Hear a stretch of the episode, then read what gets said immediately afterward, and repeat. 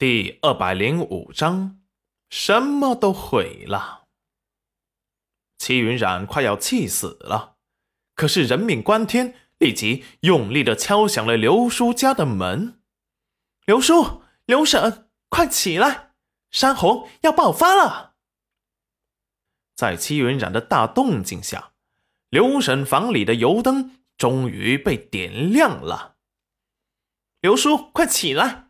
后山山石被水冲垮了，山洪快爆发了。本是因为被吵醒，不悦的犯着迷糊，听到山洪要爆发了，吓得立即清醒了。屋里一阵手忙脚乱的动静。刘婶，你们快点去后山我家，那里位置高，洪水就算爆发也淹不上去。说完，就想去黄彩彩家通知。却被裴元军一手拉住。我让暗卫们一户户去通知了，还有村长，我们快回去。哎，你听，只见一声巨大的水流声传来，好像是什么决堤了。快带着刘叔、刘婶回后山去，刘婶他们可看不见。这句话可提醒了戚云染，这黑灯瞎火的。刘婶他们是普通人，根本去不了后山。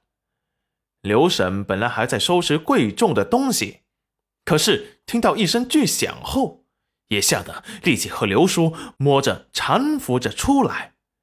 刘婶，快，我们上后山。只见这时，刘叔突然说道：“我的牛车还没赶走啊！”老头子，都什么时候了？保命要紧！又是一阵巨响，齐云冉和刘婶他们明显感觉到了水流没过了他们的小腿，再挣扎下去，怕是他们上不去后山，就要被汹涌的洪水给淹没了。当下，刘叔也不闹了，齐云冉提着刘婶，裴元军提着刘叔，在黑夜中健步如飞。在洪水彻底淹没村子前，回到了后山的屋子里。这时，也见那些暗卫们陆陆续续的提着人回来了。有些人劫后余生，害怕的抱在一起痛哭，亲眼看到房屋在自己的眼前被洪水给无情的冲毁。暗卫们到齐了之后。村长立即开始点人，最后却发现裴小丫和裴文文家的人竟然不在，立即对着裴元军问道：“大郎啊，你蒲文叔和蒲财叔家的人呢？”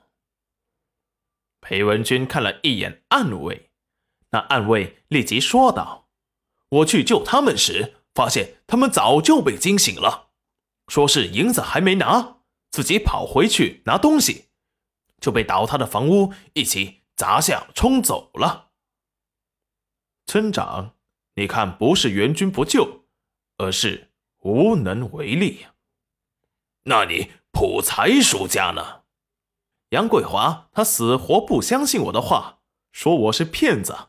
我好不容易劝服了他们，他们也听到了巨大的房屋倒塌声，给吓到了。